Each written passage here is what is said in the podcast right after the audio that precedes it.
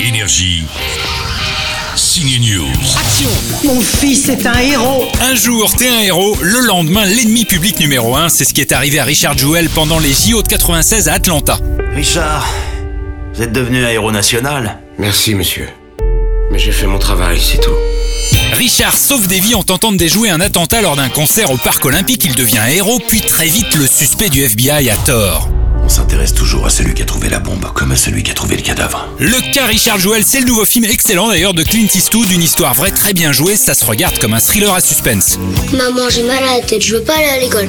Maman, y a plus de jeu Maman, maman, il est où l'iPad Maman Il est où mon sac de cours Maman n'en peut plus de ses quatre enfants, alors elle décide de les laisser 10 jours à papa Franck Dubosc, c'est la comédie de la semaine, 10 jours sans maman, et forcément papa va avoir beaucoup de mal. Zozo, tu dis au revoir à papa Non. C'est votre enfant qui décide, hein Le Disney de la semaine est la cinquième adaptation ciné du roman de Jack London, L'appel de la forêt avec la voix d'énergie dans la VF. Le Yukon est un endroit dangereux.